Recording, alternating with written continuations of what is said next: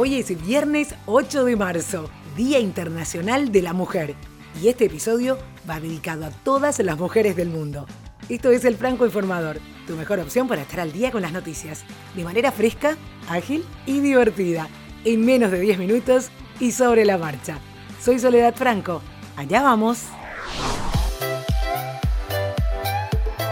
En el mundo entero se conmemora el Día Internacional de la Mujer y hay cientos de actividades preparadas para esta jornada.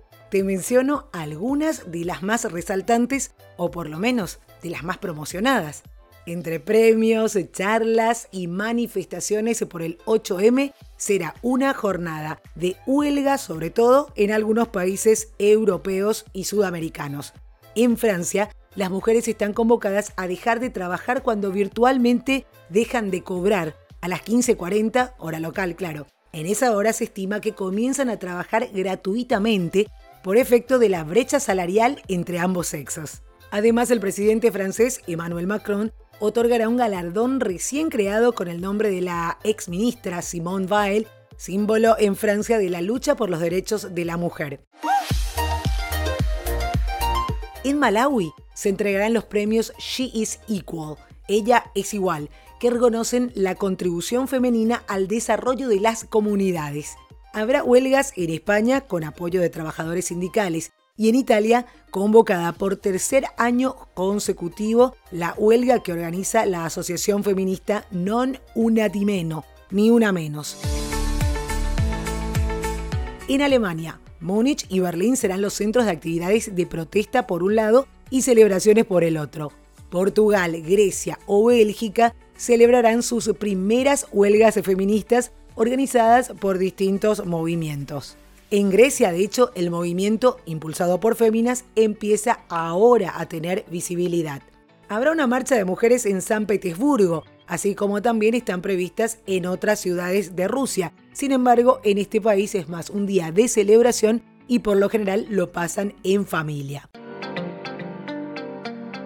En Sudamérica, en Brasil están previstas manifestaciones en 25 ciudades, incluidas Río de Janeiro y Sao Paulo, a partir del mediodía local, en donde, además de la igualdad de género, se clamará contra la reforma del sistema de pensiones del presidente ultraderechista Jair Bolsonaro y justicia para Marielle Franco, la concejala asesinada hace casi un año. En Uruguay también hay convocatoria de huelga de media jornada y una marcha por la tarde.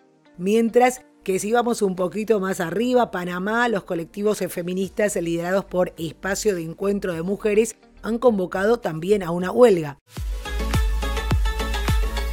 Volviendo al continente sudamericano, las argentinas realizarán marchas en todo el país y serán contra la violencia machista y la desigualdad de género.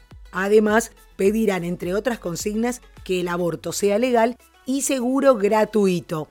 En Paraguay, además de la marcha, se abre una muestra fotográfica denominada Cuñá o Democracia. La mujer hace la democracia.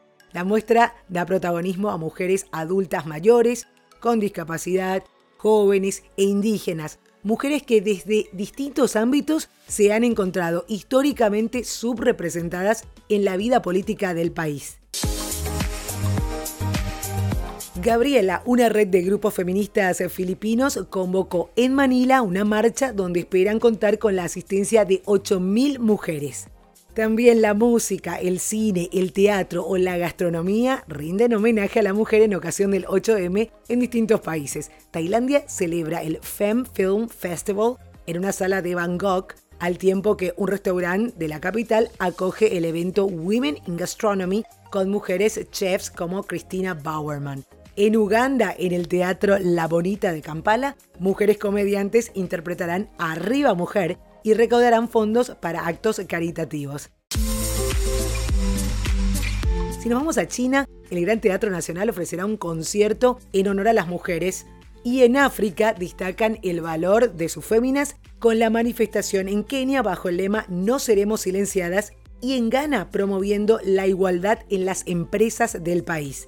Etiopía, el único país africano con una mujer en la presidencia, destacará con un vuelo intercontinental de su aerolínea de bandera y principal del continente, Ethiopian Airlines, que tripularán solo mujeres entre Addis Abeba y la capital de Noruega.